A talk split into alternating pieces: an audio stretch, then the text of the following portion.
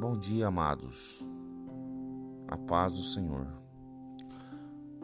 Hoje eu quero falar sobre mágoas, rancor. Não guarde mágoas, rancor.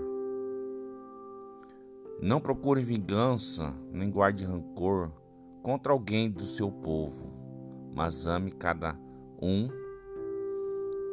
como a si mesmo. Eu sou o Senhor em Levítico 19, 18. Em nossa caminhada de vida, muitas vezes sofremos com ofensas vindas de pessoas que amamos, familiares, outras vezes de irmãos na fé ou amigos. Não é fácil perdoar e deixar para lá, pois nos sentimos imensamente tristes. E quando somos injustiçados, daí mesmo fica mais pesado o nosso coração. Mas o ato de perdoar, a decisão de fazer isso, é o maior ganho que podemos ter. Ficamos mais leves quando perdoamos e somos agraciados com a bênção de Deus sobre nossa vida. Quando não perdoamos, quando desejamos ver o sofrimento do outro, quem perde somos nós ficamos amarrados a sentimentos e sofremos de forma dobrada. Enquanto a pessoa segue com sua vida, nós ficamos cada vez mais corroídos pela mágoa.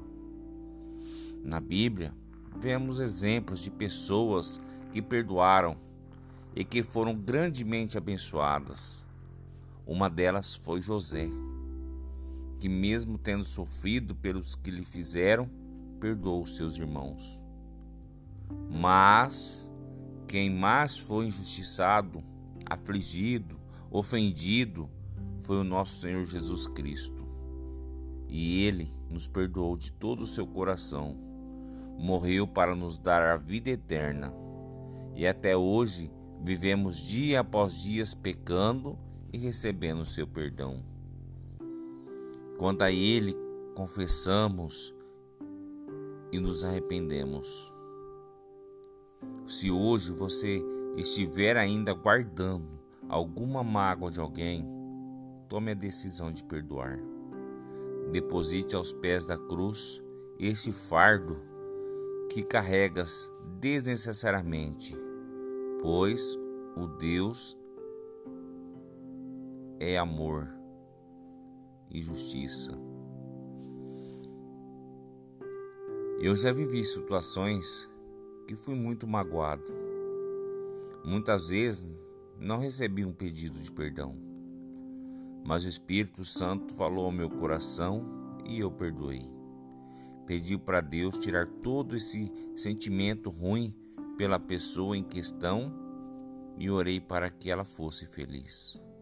Fácil não foi, mas essa atitude foi libertadora para mim. Queridos, antecipe o perdão nos seus corações. Se a pessoa reconhecer e vir até você, amém. Caso contrário, deixe nas mãos de Deus, pois só Ele conhece o íntimo dos corações. Como já falei, Ele é amor e justiça. Abraços e fiquem na paz que só encontramos em Deus.